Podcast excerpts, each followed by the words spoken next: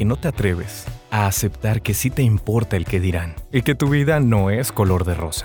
A que no te atreves a abrazar a tus demonios, tus vacíos, tu depresión, tus ataques de ansiedad. A que no te atreves a tocar tus sombras, esas que tanto ocultas y niegas en ti. En A que no te atreves, desgranamos viejos estereotipos y aprendemos de las crisis. No tenemos miedo a hablar de eso que nadie se atreve a confesar y consultamos a profesionales y también a expertos en su propia vida o a gente muy clavada en esos temas que nos angustian para llevarlos a la luz. Yo soy Karina Suárez Fernández. Y yo soy Tania Chaides.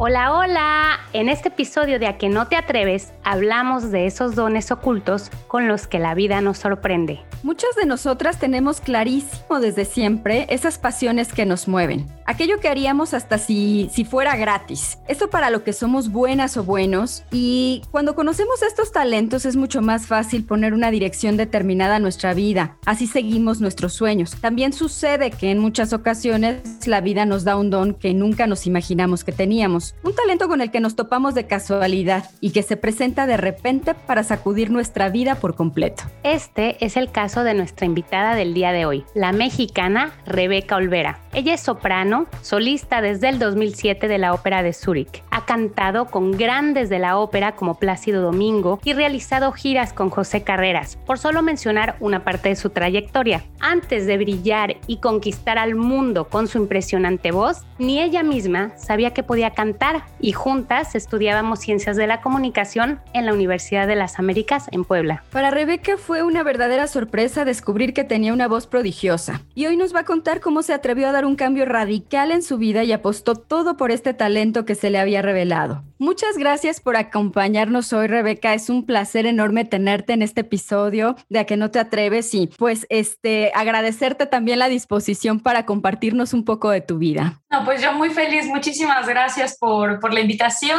por el interés y yo siempre muy contenta de compartir mi, mi historia. Muchas gracias, Rebeca. Bueno, pues empezando justamente con esto, ¿nos puedes contar precisamente un poco de tu historia antes de que descubrieras que tienes esta voz tan increíble? Bueno, pues soy una, una mexicana, poblana. Fui una niña siempre muy, muy activa, muy feliz, muy, muy niña de casa, muy niña de amigos.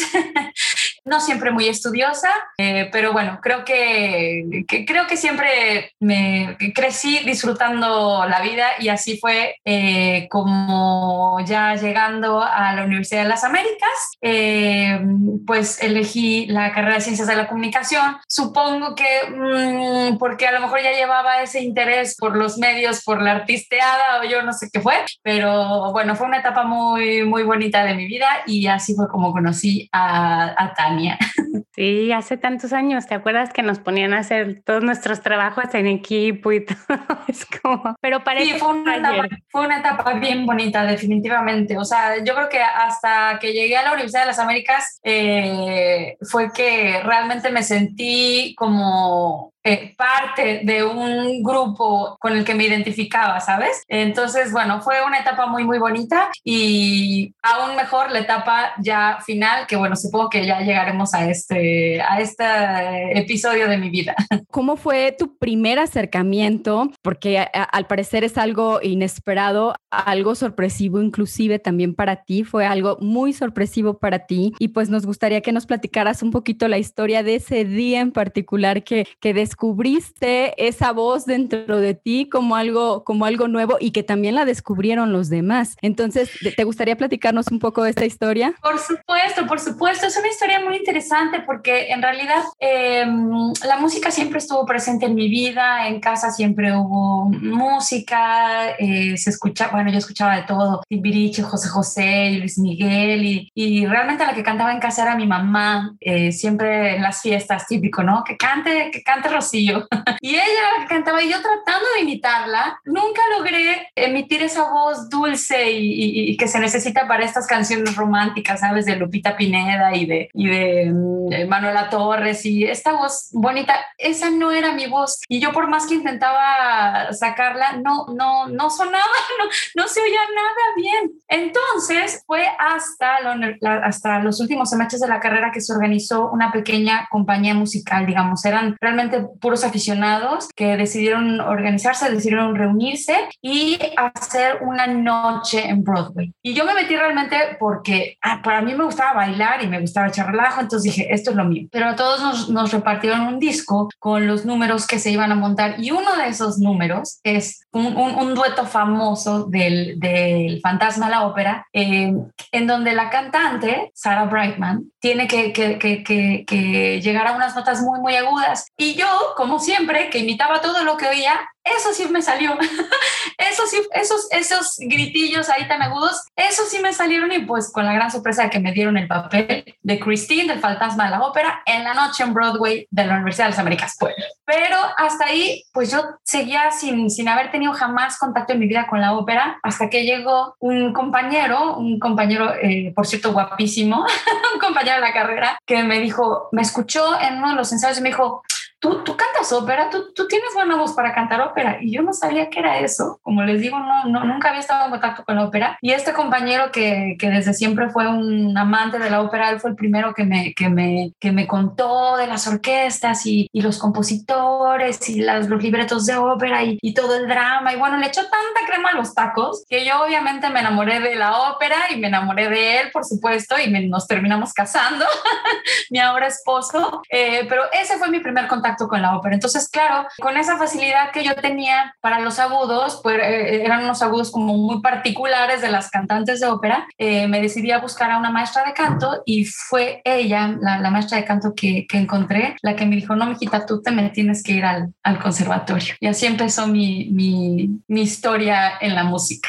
Entonces, eh, una de las cosas que me llamó la atención cuando estuvimos hablando y que dije, wow, qué, como que qué increíble, ¿no? Que a veces las cosas pasan así. Nos contaste que cuando te dijeron que tú tenías una voz de soprano, tú te la creíste, Rebeca. ¿Por qué crees que el creértela te ayudó a lograr ese sueño que parecía imposible? Pues yo creo que me hizo entrar y comprometerme, ahora sí que con toda la actitud muy dueña de la situación y yo estaba convencida que, que, que, era lo mío porque la única persona que conocía en aquel entonces, eh, que era mi esposo, que era la única persona que, que sabía de ópera que yo conocía, pues si según él yo tenía voz para cantar ópera, entonces pues tenía razón, tenía que tener la razón. Fue en esa eh, inocencia, digamos, que me hizo estar convencida de que eso, lo, eso era lo mío, claro, aunado a los resultados que vas, que vas obteniendo, por supuesto, a la respuesta de la gente que te va escuchando y también aunado al trabajo que vas haciendo y al, y al gusto, al gusto que le encuentras al hacer las cosas,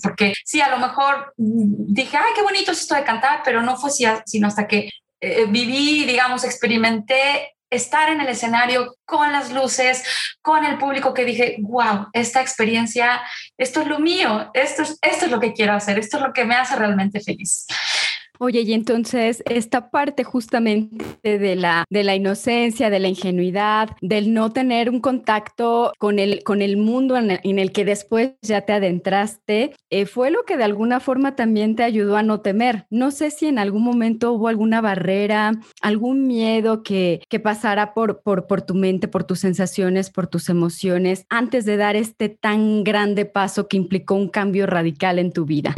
Sí, por supuesto, pues simplemente yo ya tenía de alguna forma la carrera terminada, me faltaban algunos, algunos, algunos, algunas materias, sí terminé, mi, mi, mi, mi familia eh, eh, que siempre eh, me apoyó, me dijeron, Va, vale, te apoyamos, pero termina la carrera. Ok, ahí está el diploma, ahí está el título, pero claro que, que, que, que, claro que nunca faltaron las dudas después de tener ya un futuro asegurado, digamos, incluso tenía ya una propuesta de trabajo, decir, bueno, a ver, voy a empezar otra vez desde cero, voy a dejar todo esto que, que, que, además también me costó trabajo, ¿no? O sea, claro que disfruté mucho la carrera, pero bueno, fueron muchos años de entrega, de sudor, de lágrimas, de, de, estudios, de materias, de, de desveladas para, para, para que al final ese título pues nada más lo cuelgue ahí y te vayas a, buscar la aventura eh, a algo desconocido, algo que, que, realmente, eh, eh, con lo que realmente has tenido muy poco contacto, en donde no conoces a nadie, no, no conoces el ambiente, además me tenía que ir a otra ciudad, hubo muchos miedos, hubo muchas dudas, pero también debo decir que hubo mucho apoyo y muchas, mucha sabiduría a mi alrededor y al final la respuesta fue, ok,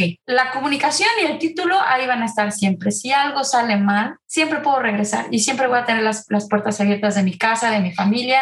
Y este punto de intentar, ¿no? Que al final de cuentas tiene que ver con ese, ese punto lúdico de, a ver, bueno, voy a explorar un, un nuevo camino y las ganas de explorarlo. Y me parece un, un punto fundamental lo que mencionas, el apoyo. Creo que algo que le da soporte a gran parte de nuestras decisiones en la vida como seres humanos es tener ese apoyo de nuestros seres queridos, porque pues al final de cuentas también representan un empuje motivacional incluso necesario, aun cuando haya la, duda interior, el empuje externo, sobre todo de las, de las personas que genuinamente nos, nos aprecian, puede ser un factor importantísimo en este decidir hacer un cambio radical. Por supuesto, aunque también es cierto que, que, eh, así como hubo apoyo, también no faltan las opiniones que decían, a ver, no, Rebeca, eh, piénsalo bien, mira, tú nunca has sido afinada, eh, ya, ya, tienes la carrera, ¿para qué te avientas? ¿no? Entonces, creo que al final, pues tú decides realmente a quién hacerle caso, eh, decides aventarte a lo que te,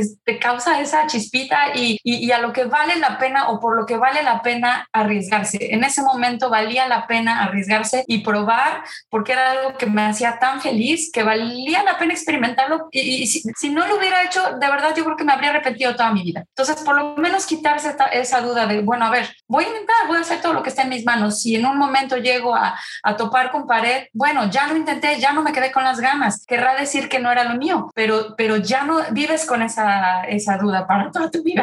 ¿Y crees que todas y todos tenemos ese talento oculto que debemos explorar como tú, tú te atreviste, ¿no? Para, para de alguna manera encontrar lo que nos hace felices. Y si es así, Rebeca, ¿por dónde comenzamos?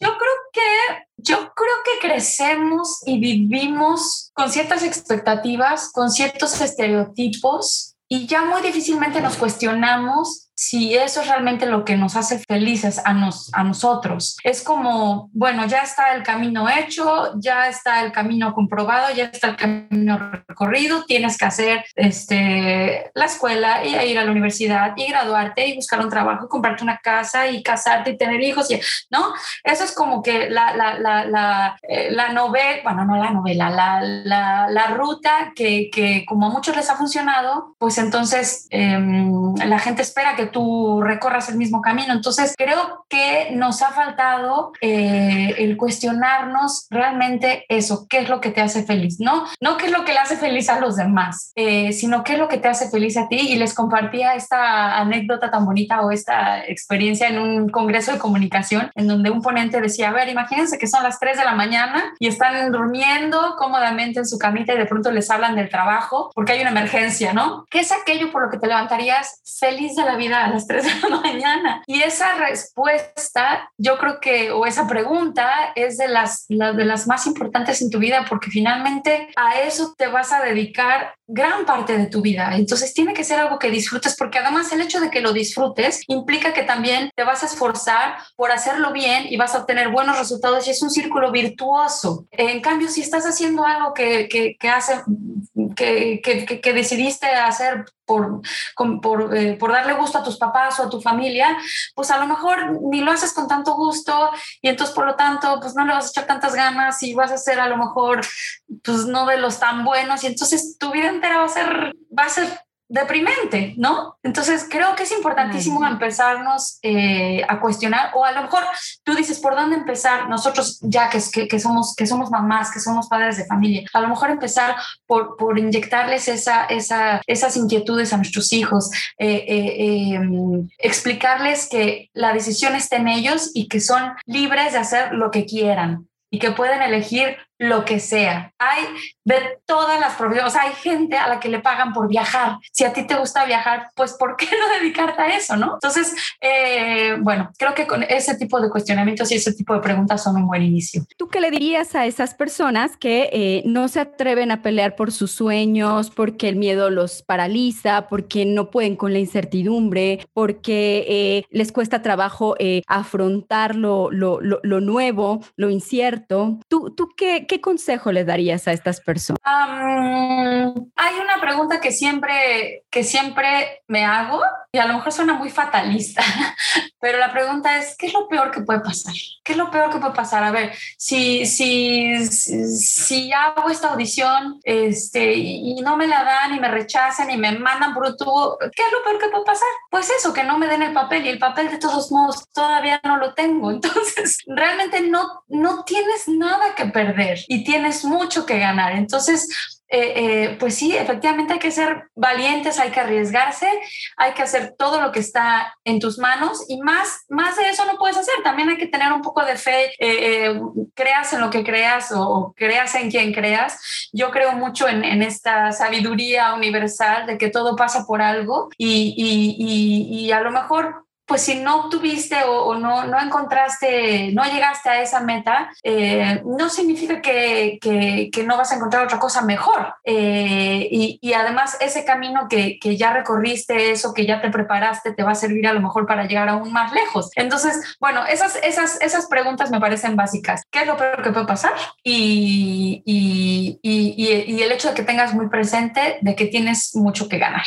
Cada vez que te subes al escenario, ¿no? Y estás en contacto con esa gran pasión, eh, ¿qué se siente? Cuéntanos un poquito como qué sientes cuando estás ahí. Ah, es, es, es, eh, em, es, difícil de describir porque son, son, son muchas cosas que pasan al, mismo tiempo. Eh, cuestiones emocionales, cuestiones físicas también. Eh, hace, hace poco le, le, explicaba a, a, mi esposo, le dije, es que no nada, más, no nada más es una felicidad que siento a la hora de cantar, ¿no? A la hora que, que de, de, utilizar mi cuerpo como un instrumento, porque además todo, todo está involucrado, no nada más son las cuerdas vocales, obviamente son los, la respiración, los pulmones, el diafragma, las piernas, la espalda, la, la postura, está absolutamente todo tu cuerpo involucrado en el canto. Entonces, eso físicamente, yo no sé qué provoca, qué reacciones químicas provoca, pero es de una satisfacción tremenda. Eso por el lado físico y emocional. Ahora, por, el, por, por otro lado, obviamente también estoy consciente del nivel en el que estoy cuando tengo la oportunidad de compartir el escenario con grandes, con grandes eh, estrellas. Es súper bonito darme cuenta hasta dónde he llegado, ¿no? El, el, el estar consciente de que mi trabajo me ha llevado a compartir el escenario con esas personas que, que son eh, las, las superstars en el mundo de la ópera y entonces eso me pone a mí de alguna forma también, si no, si no, si no en, el, en la misma, eh, eh, en la misma galaxia, pues en el mismo universo, ¿no? Y por otro lado también es bien bonito darte cuenta que esas estrellas están ahí por algo, porque es súper fácil trabajar con, con, con estas personas,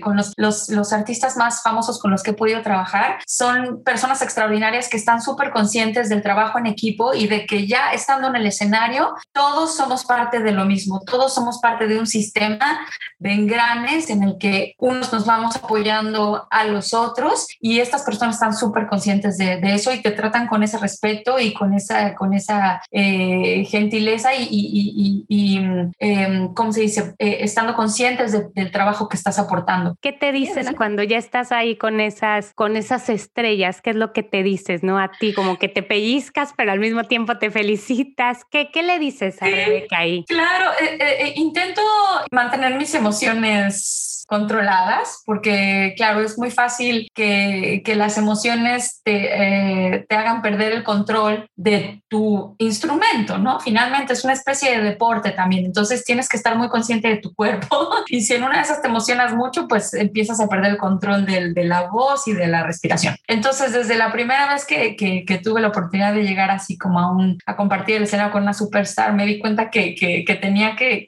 tener cuidado. Entonces, sí, claro, disfruto el momento, disfruto esta, esta imagen como que tomo una, la, típica fotografía mental de, de, estar ahí compartiendo ese espacio con, con, con, con, esas personas tan maravillosas y después me enfoco en mi trabajo, me enfoco en el público y en el escenario. Ya después cuando estoy en el camerino, ya después que, que, que, pasó la responsabilidad, digamos, bueno, ahí sí ya me emociona hasta las lágrimas y, y, lo disfruto ya de, de, otra forma, ¿no? Creo que hay, hay muchas formas de disfrutar un mismo evento, ya sea antes, durante o después, y en este caso esa parte viene después plenitud que nos describes desde diferentes matices, desde la forma en cómo lo vives, tanto arriba del escenario como, como compartiendo el escenario con grandes personajes, con el camerino a lo mejor ya ayudándote en ese desprendimiento emocional. Pues este, este, esta, esta mujer plena, Tania y yo siempre hemos platicado algo, tenemos una, una teoría como mamás. Para nosotras, eh, una mujer plena tiene como la, la, capacidad de ser una mamá plena, ¿no? Entonces, es, es como la fórmula que nosotras nos recordamos en cada momento, pues por todas nuestras responsabilidades como mamás. Y es bueno, a ver, también tenemos el trabajo, pero también sabemos que siendo mujeres plenas vamos a poderle dar mucho a nuestros hijos y pues nos hemos eh, retroalimentado mucho ella y yo como amigas en esta fórmula para darnos, darnos empuje en nuestros proyectos, ¿no? Y en este caso, pues queremos preguntarte lo mismo, desde tu plenitud como mujer, ¿cómo, cómo, cómo combinas tu carrera artística en tu vida como mamá, Rebeca? Bueno, aquí la pieza clave definitivamente desde siempre ha sido mi,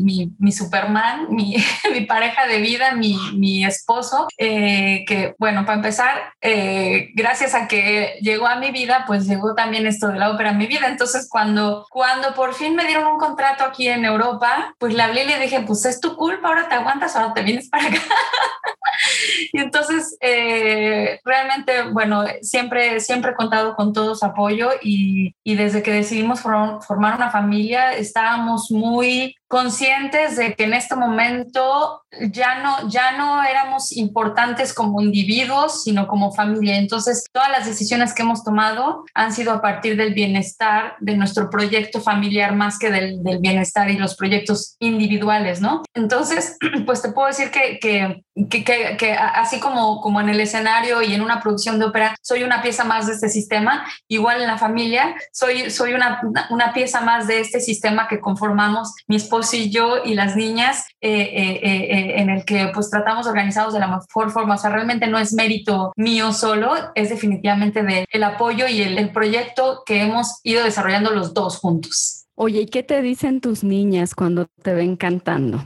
¿Qué, qué, qué es lo que te comparten? ¿Cuál es su, su visión de mamá en el escenario? ¿Qué te, ¿Qué te dicen? Es bien chistoso porque por ejemplo, las funciones de ópera han ido realmente a muy pocas porque pues todavía están relativamente chiquitas. A lo que han ido muchísimo son a los ensayos y sí son, son muy, están muy atentas y les gusta saber más o menos de qué se trata. Y lo, lo, lo más chistoso de todo es que ellas pues no tienen idea de quiénes son las personas con las que trabajo y entonces o sea, puede ser aquí el cantante más famoso del mundo y ellas llegan así de, sí, sí, las abrazan. o sea, son hijas de, de, de, son niñas de, de, teatro y son como, se vuelven como las niñas de, todos ahí, de todo el equipo de producción y de todos los cantantes. Y, y, y me, creo que va a ser muy curioso el día que estén conscientes realmente de, el, el, mundo en el que me desenvuelvo y las personas con las que convivo, cuando se den cuenta que, que ellas, así con todas las desfachatez del mundo, iban y les pedían sus teléfonos y les jalaban el vestido así, las, y, todos no sabes con qué gentileza siempre las han tratado. Va a ser muy curioso ver que eh, eh, cuando se den cuenta de eso, qué reacción tienen. Pero mientras tanto,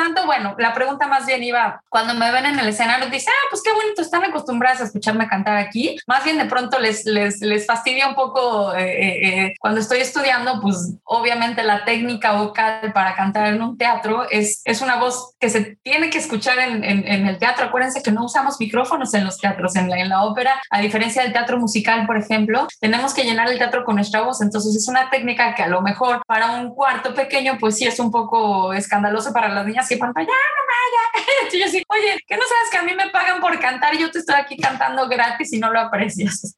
No, pero son, son niñas muy, muy, este, fuera de eso, fuera de eso son muy musicales y muy, eh, muy buenas hijas.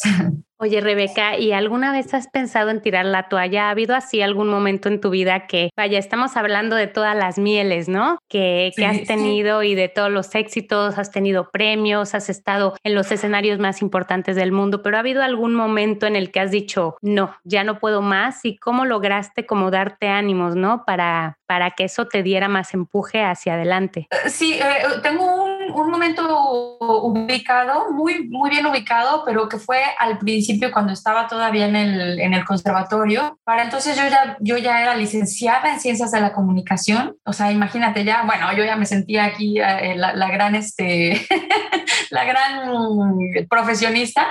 Eh, y eh, hice una audición en el conservatorio para un papel, para una producción de ópera que iban a montar ahí en el conservatorio y no me dieron el papel ese fue un momento muy importante porque dije, bueno, a ver, es que si no soy suficientemente buena para la escuela, no voy a ser suficientemente buena para el, para el mundo, ¿no? ¿Qué, ¿Qué, estoy haciendo aquí? Estoy perdiendo el tiempo, mejor mm, me voy a regresar a, mi carrera, a, un, a un al futuro que ya tenía asegurado, este, ya soy licenciada, bueno, ¿qué, ¿qué, es esto de estar haciendo audiciones? Y bueno, estuve de verdad a punto, a punto, a punto de, de tirar la toalla y dije, bueno, no, le vamos a dar, ahora sí que me voy a dar otra oportunidad, ¿no? Y después, gracias a que no hice esa ópera, gracias a que no me dieron ese papel, estuve libre para eh, inscribirme en el concurso nacional de canto, en donde recibí el premio eh, de la Ópera de Bellas Artes, gracias al cual me gané el derecho de hacer mi debut en el papel principal de la ópera de la hija del regimiento en el Palacio de Bellas Artes. Entonces,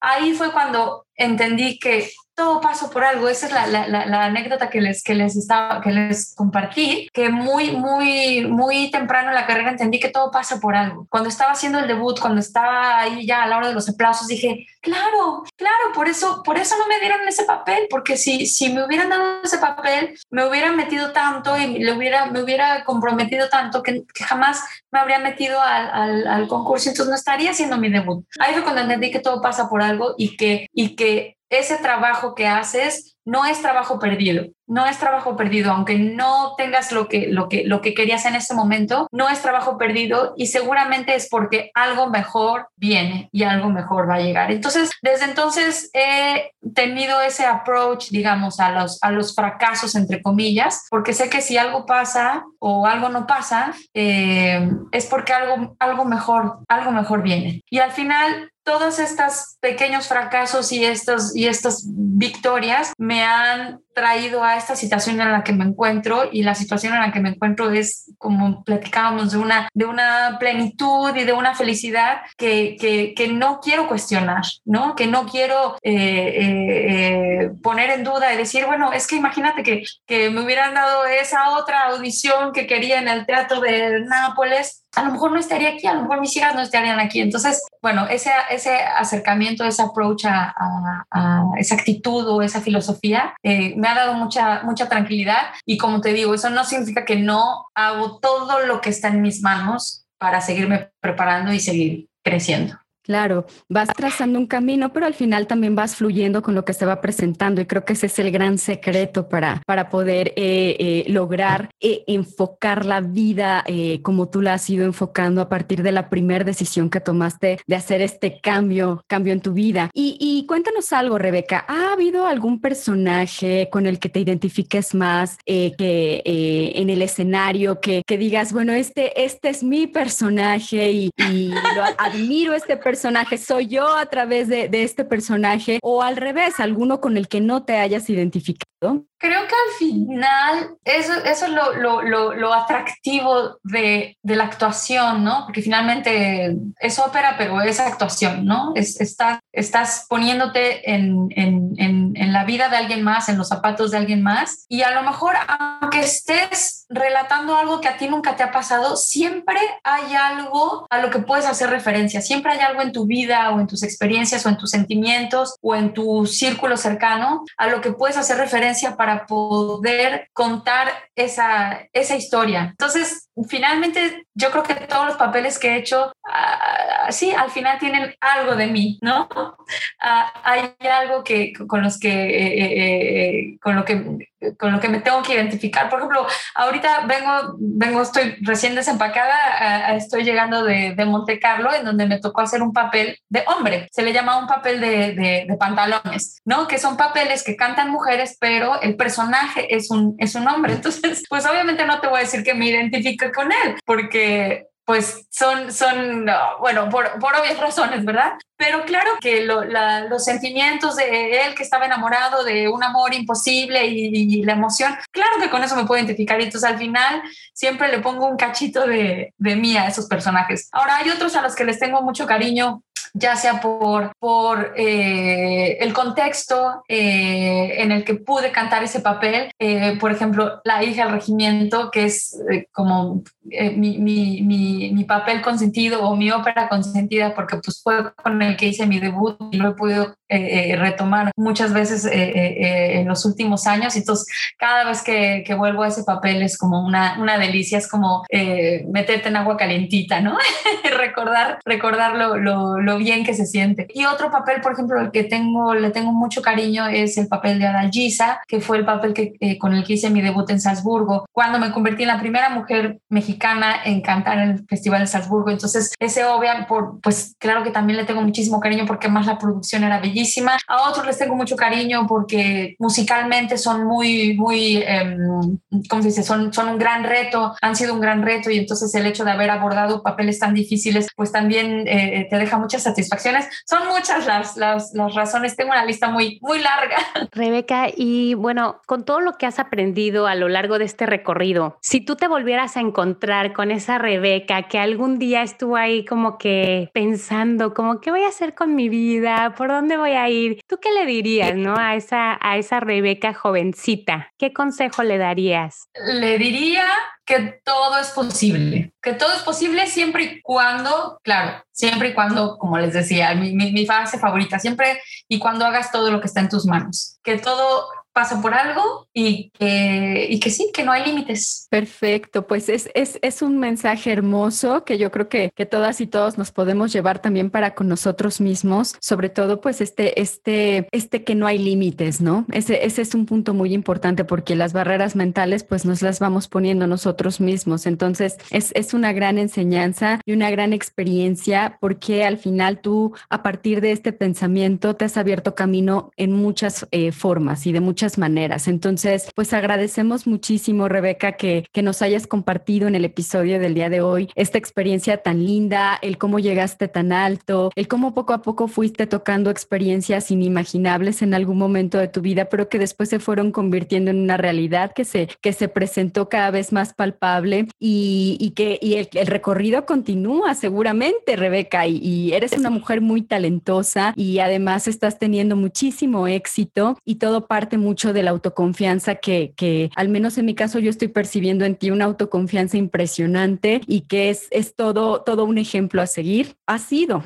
y será un deleite seguir platicando contigo en algún momento. Y pues por el momento, eh, eh, como, como el tiempo apremia, pues eh, tenemos que cerrar nuestro episodio del, del, día de hoy, agradeciéndote mucho también, como te decía, el que nos hayas compartido y cómo pueden contactarte las personas que quisieran encontrarte, pues ya sea en redes o, o, de la manera en la que tú quisieras que te encontraran. Primero que nada, Karina, Tania, muchísimas gracias por la invitación. He disfrutado muchísimo esta, esta plática, esta conversación. Les agradezco mucho su, su, su, su espacio. Eh, y bueno, pues me pueden encontrar en Instagram, en Twitter, en Facebook o como Rebeca Olvera Soprano. Eh, ahí pues comparto todo lo que estoy haciendo, los proyectos, un poco también de mi, de mi, de mi vida fuera de los escenarios. Eh, así es que por ahí me, me pueden encontrar fácilmente. Ay, Rebeca, me emociona un montón estas, de estas entrevistas que me emocionan mucho también por la parte personal, porque como que hago un flashback y digo, wow, no puedo creer, ¿no? Que hace algunos años estábamos así como que compartiendo pupitre y de pronto saber de tu historia tan hermosa me, me alegra, me alegra muchísimo de alegría. Eh, de verdad, gracias por compartirnosla. Y la verdad, como reflexión, no cabe duda de que cada ser humano es especial y tiene un talento que compartir con el mundo. Y si no lo hemos encontrado, pues creo que es muy importante que hagamos un alto y que escuchemos las señales que no,